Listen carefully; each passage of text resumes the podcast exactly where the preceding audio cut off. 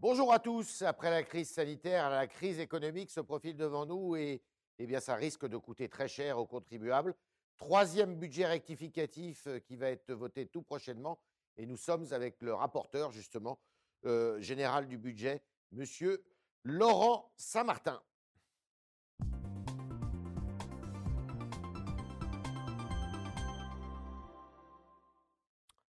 Laurent Saint-Martin, député du Val-de-Marne, bonjour. Bonjour à vous. Merci d'être avec nous. Alors là, les finances publiques sont mises à rude épreuve. 460 euh, milliards d'euros euh, consacrés pour euh, l'aide et la relance. Alors, les deux tiers, on va dire, grosso modo, prêts garantis par l'État, et puis le reste d'aide d'ici et là dans différents secteurs d'activité. Ça coûte très cher. Ça réduit évidemment beaucoup la, croissance, une baisse de, de, environ 11%. Comment va-t-on payer tout ça, Laurent Saint-Martin? C'est effectivement cher, entre guillemets, c'est-à-dire que ce sont des mesures de soutien à l'économie que nous avons mis en place depuis le début de la crise du Covid. Et si tout cela a évidemment un coût, il faut quand même rappeler que le sauvetage d'économie, lui, n'a pas de prix. Donc, il était absolument nécessaire de mettre toutes ces mesures sur la table. Mais vous l'avez bien précisé, il y a ce qui relève des prêts garantis par l'État, par exemple, où l'État vient en soutien des, prêts bancaires. Et puis, il y a l'intervention directe de l'État, par exemple, avec le Fonds de solidarité, avec l'activité partielle, avec les reports, voire les annulations de charges. Donc, c'est vrai que si vous diminuer à la fois euh, les recettes fiscales et sociales, et si vous dépensez plus, et eh ben à la fin, ça creuse le déficit du pays. Mais c'est un déficit creusé volontairement pour pouvoir traverser cette crise de la meilleure des manières et reproduire. Alors, c'est 120% du produit, la dette va représenter 120% du produit intérieur brut. Comment, comment eh bien, euh, supporter ça sans augmentation d'impôts alors que le président de la République dimanche soir a dit qu'il était hors de question d'augmenter les impôts?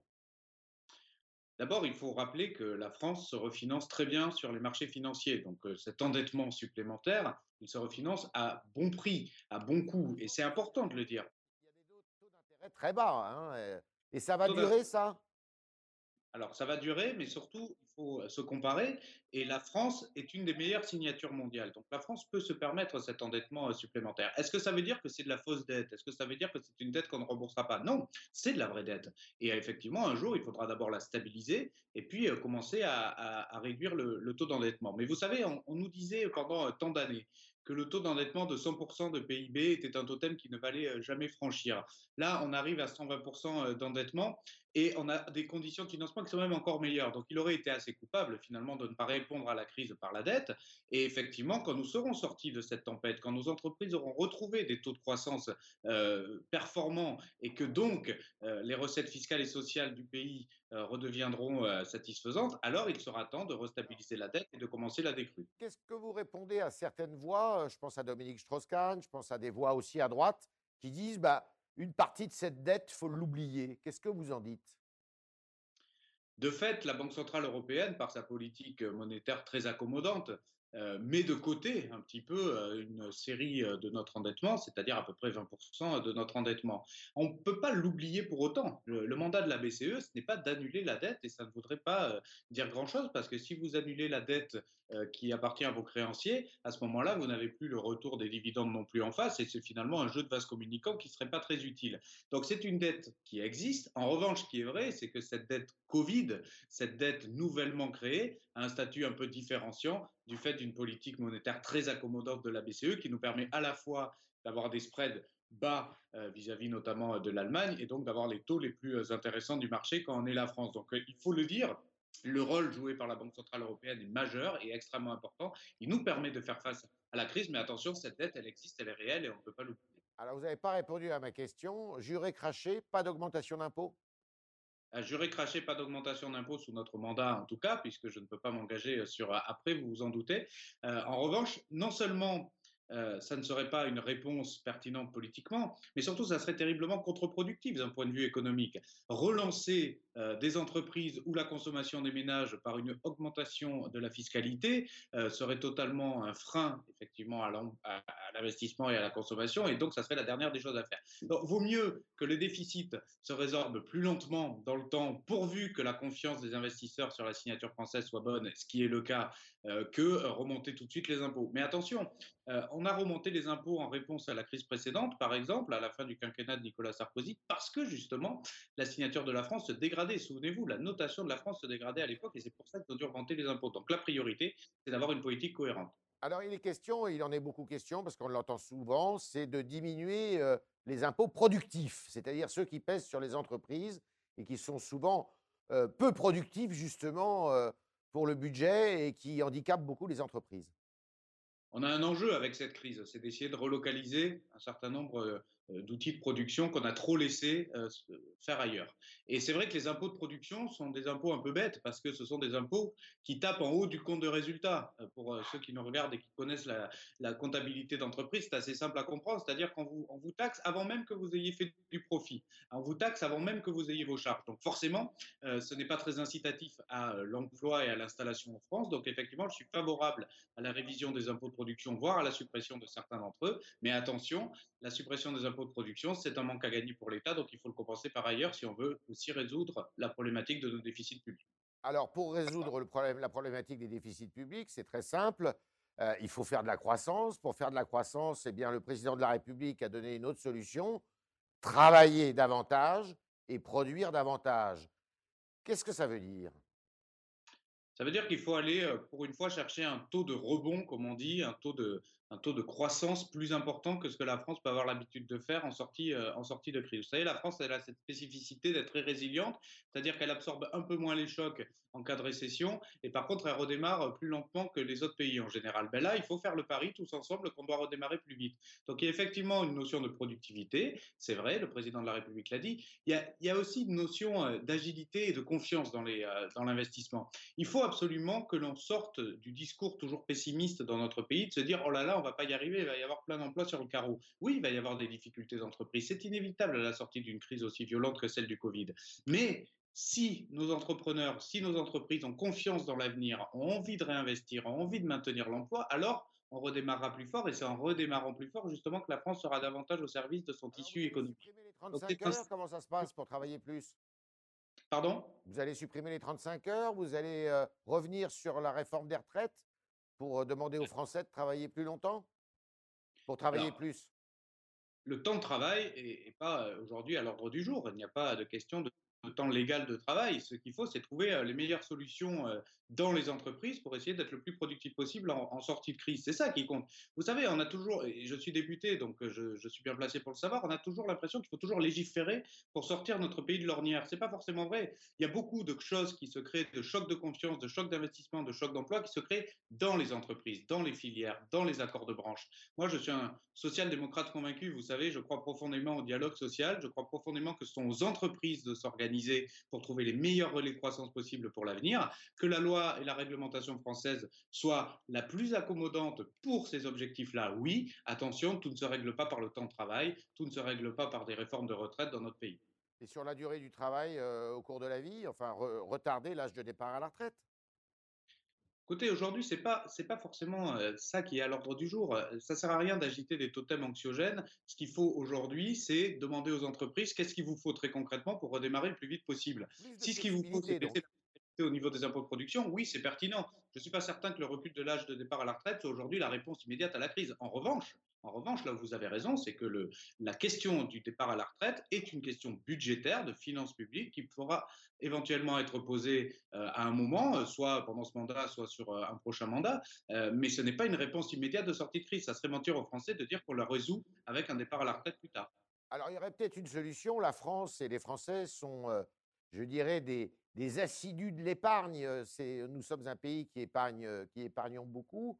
Est-ce qu'il n'y a pas moyen de créer des dispositifs qui orientent cette épargne vers justement l'investissement pour l'innovation, la recherche et faire en sorte que la France soit plus performante? D'abord, il faut dire qu'à L'encaisse est de quelques 60 milliards d'euros, je crois.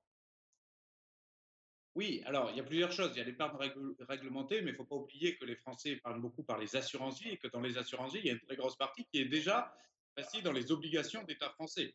Donc en fait, les Français participent déjà à l'endettement du pays, on l'oublie euh, trop souvent. Mais attention à, à, ça, parce que mobiliser l'épargne, ça veut dire rémunérer l'épargne. Aujourd'hui, l'État français s'endette à 0% sur les marchés à 10 ans. Si demain, il venait emprunter auprès des épargnants français, il faudrait les rémunérer plus que 0%. Vous ne voudriez pas vous-même être rémunéré à 0% avec de l'épargne. Donc, ça aurait un coût pour les finances publiques. Donc, ça se réfléchit. Euh, ça peut être une utilité, mais quand il y a de la liquidité sur les marchés, est-ce que c'est vraiment nécessaire? Moi, je crois davantage à une nouvelle mobilisation de l'épargne française sur des grands projets d'investissement public. Aujourd'hui, par exemple, le livret A sert euh, tout le monde ne le sait pas forcément, mais à la construction des logements sociaux à travers la Caisse des dépôts et consignations, on pourrait imaginer de repenser la doctrine d'emploi euh, euh, de l'épargne réglementée pour que ça puisse servir toujours à ça, mais également à d'autres investissements. Nous y réfléchissons avec quelques députés comme Gilles Carès, comme Jacques Savatier. Ce sont des chantiers intéressants pour effectivement mieux mobiliser l'épargne des Français sur des projets, mais des projets d'investissement public. Vers l'écologie, par exemple, puisque l'écologie est le mot qui revient sur toutes les bouches, y compris sur celle du président de la République. Ça peut tout à fait être fléché vers, vers l'écologie, mais vous savez, L'argent, c'est quoi? C'est une ressource. Donc, euh, que l'État français investisse plus dans la transition écologique, ce sera fait, c'est nécessaire. Mais que ça vienne de l'épargne euh, des Français ou que ça vienne de l'argent euh, qu'on permet d'avoir sur les marchés par les investisseurs internationaux, peu me chaud, j'ai envie de vous dire. Ce qui compte surtout, c'est que la politique publique qui soit menée soit bien une politique publique de progrès, qui soit bien une politique publique d'investissement massif dans la transition écologique. Et ça doit être vrai sur d'autres politiques publiques de la même manière. Et c'est possible de, se convertir peut-être plus rapidement à l'écologie sans, eh bien justement, creuser encore un peu plus le déficit? D'abord, on ne se convertit pas à l'écologie. Ce gouvernement est le gouvernement qui a le plus fait pour la transition écologique. Il suffit de regarder les chiffres, il suffit de regarder la fermeture des centrales à charbon, il suffit de regarder ce qui se passe à Fessenheim, il suffit de regarder l'investissement dans l'énergie renouvelable. On a trop euh, souvent taxé ce gouvernement euh, d'être euh, trop lent sur la transition écologique. Vraiment, regardez les résultats qui sont déjà accomplis, regardez ce qui a été fait sur la fin et l'interdiction des hydrocarbures. On est de très loin la majorité qui avons le plus agi concrètement sur la transition écologique. Donc la transition écologique, c'est souvent un investissement. Donc à court terme, effectivement, ça peut coûter en termes de finances publiques. Mais souvent, le retour sur investissement écologique est souvent bien plus rentable que beaucoup d'autres investissements. D'ailleurs, c'est pas pour rien, vous savez que la France est le premier émetteur mondial de ce qui s'appelle les OAT vertes, les Green Bonds. Euh, nous avons fait la première émission en 2017, ça a beaucoup de succès, les investisseurs sont très friands. C'est de la dette qui est directement fléchée sur de la dépense euh, dite verte ou euh, consacrée à la transition écologique. Ce troisième budget rectificatif, pour vous, il sera voté sans difficulté? Oui, il le sera parce que la majorité est solide à l'Assemblée nationale. Mais ce qui compte, c'est pas de savoir s'il est voté ou pas, c'est de savoir est-ce que la qualité des débats permettra d'enrichir le texte dans le bon sens. Aujourd'hui, le texte qui est présenté par le gouvernement est un bon texte. Il permet à la fois de poursuivre l'aide d'urgence que nous avons fait à notre tissu économique. Il permet aussi maintenant de faire des soutiens sectoriels. C'est ça qui est nouveau dans ce projet de loi de finances rectificative. L'automobile, l'aéronautique, la presse, le tourisme, l'hôtellerie, la restauration, la tech. Donc il y a beaucoup de secteurs qui sont davantage ciblés pour aller plus loin dans les aides sectorielles. Et puis c'est aussi me permet de terminer, c'est aussi un projet de loi de finances rectificative qui se consacre aux plus modestes et notamment aux jeunes. Nous allons euh, aider euh, financièrement les jeunes les plus modestes, notamment les étudiants, euh, notamment les familles qui n'ont pas pu mettre leurs enfants à l'école et qui sont dans des quartiers défavorisés. Et puis nous allons aussi venir en soutien aux collectivités territoriales qui ont le plus souffert de la crise. Donc c'est un projet de loi de finances rectificative lourd, global et qui vient accompagner tous les secteurs publics comme privés qui ont subi la crise. Alors, il y a un secteur qui risque de subir une grosse crise, c'est celui de l'immobilier. Pourquoi vous ne supprimez pas l'impôt sur la fortune immobilière, euh, qui est le reliquat de ce qu'était l'impôt sur la fortune euh, depuis, euh, depuis fort longtemps? Nous avons fait un choix en cohérence en 2017, c'était de réformer l'impôt solidarité sur la fortune en ne conservant que la taxation sur ce qui s'appelle le, le patrimoine improductif euh, ou immobilier. Et euh, ça, je pense que c'est tout à fait euh, justifié. Il est normal de payer des impôts sur un patrimoine immobilier. En revanche, surtout ce qui était plutôt patrimoine mobilier, c'est-à-dire là où vous investissez, où vous réinvestissez dans l'économie réelle, dans les entreprises par exemple, eh bien, il fallait une fiscalité plus favorable. Ce que nous avons fait fonctionne. La preuve, il y a plus d'investissements dans notre pays. avant la crise, nous avions créé 500 000 emplois directs liés aux nouveaux investissements par une fiscalité qui était propice. À une politique de l'offre. Et ça, nous devons le maintenir et nous devons même l'accélérer sur une relance. et donc, la réforme de l'ISF qui avait été faite, qui était couplée d'ailleurs au prélèvement forfaitaire unique, qu'on appelait la flat tax, étaient les deux mesures phares fiscales qui permettaient d'attirer l'investissement dans notre pays. Ça a fonctionné, il n'est pas question de revenir dessus. Vous n'y toucherez pas. autre question, il est question, donc maintenant on le sait depuis, depuis quelques jours, qu'une cinquième branche de la sécurité sociale soit créée pour venir en aide aux, personnes dépendantes. ça coûte très cher, à peu près 30 milliards d'euros actuellement. où est-ce qu'on va trouver cet argent? Ça, c'est un débat. La charge des ménages hein, et, des, et des particuliers, cette aide à la dépendance. D'abord, vous avez raison de saluer la création de la cinquième branche de la sécurité sociale. C'est historique, ça n'a pas été fait depuis des dizaines et des dizaines d'années. Et puis surtout, ça avait souvent été promis. Hein. Nicolas Sarkozy était arrivé au pouvoir en promettant la cinquième branche. François Hollande avait dit au premier jour qu'il ferait la cinquième branche. Bref, personne ne l'avait fait et nous le faisons. Et il serait bien aussi de le rappeler euh, plus souvent et je vous remercie de le faire. Cette cinquième branche pour euh, l'autonomie et la dépendance, il faudra la financer. Mais vous savez, la sécurité sociale, c'est une richesse dans notre pays, mais il y a aussi des règles qu'il faut respecter. La sécurité sociale, elle appartient à l'État, oui, mais elle appartient aussi beaucoup aux partenaires sociaux.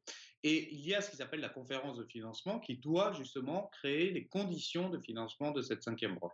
Une cinquième branche, c'est quoi? Ce sont des prestations d'aide aux personnes dépendantes et à l'autonomie, euh, mais ce sont aussi, effectivement, vous avez raison, des pistes de financement. Alors, est-ce que nous réutiliserons une part de la CSG euh, probablement, puisque ça a déjà été annoncé par le gouvernement à partir de 2024. Est-ce qu'il y aura euh, des pistes de nouvelles cotisations? Ce n'est pas à moi aujourd'hui à en décider. Je veux laisser les partenaires sociaux travailler, faire des propositions, et le gouvernement proposera au moment du projet de loi de financement de, la sécurité sociale des, des, solutions de financement. Mais ce qui est sûr, c'est qu'aujourd'hui, nous avons acté, et c'est historique, le fait que la dépendance est le cinquième risque dans notre société et qui doit être non seulement financé, mais surtout accompagné par des prestations sociales.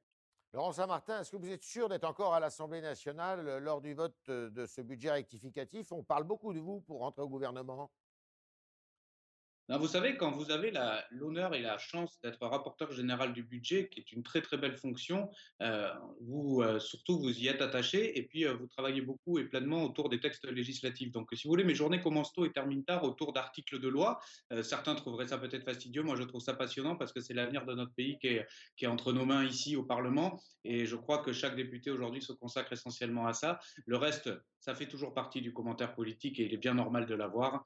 Mais je crois que nous, aujourd'hui, pour le pays, la seule chose qui doit nous incomber, c'est travailler autour des textes d'urgence et s'assurer que ce que nous votons est bien conforme à ce que les Français attendent. On est avec Laurent Saint-Martin au Talk du Figaro et on va continuer avec les questions des internautes à présent avec Jean-Baptiste Sémerdian.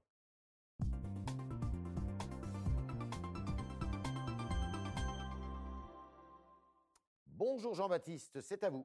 Bonjour Yves, bonjour Laurent Saint-Martin. Alors j'ai une première question, c'est une première réaction qui vient de Figaro Live, le chat sur le site du Figaro. C'est Philippe. Alors Philippe, lui, il est convaincu que la construction de logements n'est pas utile, à l'inverse de vous. Ce qu'il faut, selon lui, c'est de la création de valeur. Qu'est-ce que vous lui répondez? Alors, je n'ai pas dit que la création de logements était un totem et que c'était l'alpha et l'oméga d'une relance. Je ne le pense pas non plus. Je suis même plutôt d'accord avec lui. En revanche, ce qu'il faut, c'est continuer le travail de transformation publique de la construction de logements. Vous savez ce qu'a fait euh, Julien de Normandie depuis trois ans, et là aussi euh, à noter, euh, nous avons totalement repensé la politique publique du logement social, et nous avons invité les offices HLM notamment à se restructurer, à se consolider pour être plus efficaces. Au final, nous avons fait 4 milliards d'euros d'économies sur les constructions de logements tout en construisant plus. Il faut le noter, c'est-à-dire que nous avons été plus efficaces. On reproche souvent à l'État, et à raison d'ailleurs, de gaspiller l'argent public. Parfois c'est vrai, là nous avons démontré que nous avons avons su faire des économies en faisant mieux. Donc je suis d'accord avec, avec l'auditeur, euh, la, construction de logements doit rester euh, une politique publique majeure dans notre pays, et c'est normal, mais n'est pas nécessairement la priorité de la relance, parce que nous devons d'abord maintenir nos entreprises à flot et s'assurer que leurs activités, de manière générale, puissent rebondir. Et les secteurs qui sont aujourd'hui le plus touchés, les industries lourdes, l'automobile, l'aéronautique, le tourisme, doivent être les secteurs prioritairement accompagnés. Autre question, Jean-Baptiste. Une autre question, c'est Akima. Je pense qu'Akima travaille dans le Val-de-Marne. Elle est avocate et elle s'inquiète pour sa situation financière qui est très critique après le confinement. Il faut dire que les avocats payent énormément de charges et que, d'après certains sondages, près d'un tiers d'entre eux en France seraient prêts à jeter l'éponge pour faire un autre métier. elle s'inquiète surtout de son loyer, Akima. Alors, si Akima est avocate, effectivement, nous avons déjà des, solutions très concrètes aux indépendants et aux libéraux, qui sont une catégorie compliquée en temps de crise. Vous savez, le confinement, c'était inédit. par définition, nous n'avions jamais mis sous cloche notre économie. Et quand vous êtes salarié, eh ben, c'était un peu plus facile parce que vous étiez au chômage partiel, vous restiez chez vous et vous étiez payé, certes pas à 100%, mais vous aviez cette faculté-là à ce que l'État prenne en charge vos salaires. Quand vous êtes indépendant, quand vous n'êtes pas salarié, c'était beaucoup plus difficile. Donc Akima a raison d'être inquiète et d'être soucieuse de cela, mais nous avons mis en place le fonds de solidarité aussi pour les indépendants et les libéraux. Nous nous sommes toujours souciés que toutes les professions, y compris celles réglementées comme celle d'avocat ou celle de notaire, ne soient pas mises en difficulté et en faillite. Maintenant, je sais qu'une fois qu'on a dit ça, on n'a pas euh, tout résolu. Je ne suis pas euh, naïf. Je sais que les avocats ont des difficultés, notamment pour les petites études.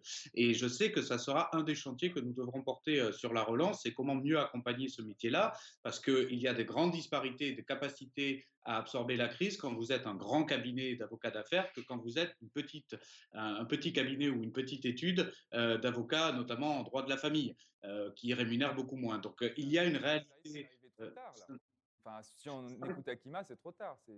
non, absolument pas, parce que nous avons permis, nous avons permis à toutes les professions libérales et à toutes les professions indépendantes de traverser la crise pour, pour être à flot. Maintenant, ça ne veut pas dire que le retour de l'activité se fera facilement, d'autant plus que dans le cas des avocats, il y a aussi une juridiction qui a fait arrêter le travail et qui a eu du retard dans, dans leur profession. Donc, ça, sera, ça fera partie des métiers pendant, pendant l'été ou au niveau de la relance où il faudra préparer effectivement un accompagnement important pour certains d'entre eux et les petits avocats en particulier.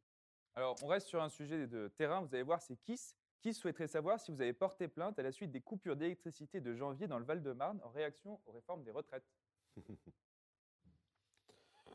Sachant que vous êtes député du Val-de-Marne, il faut le rappeler. J'ai bien compris la question.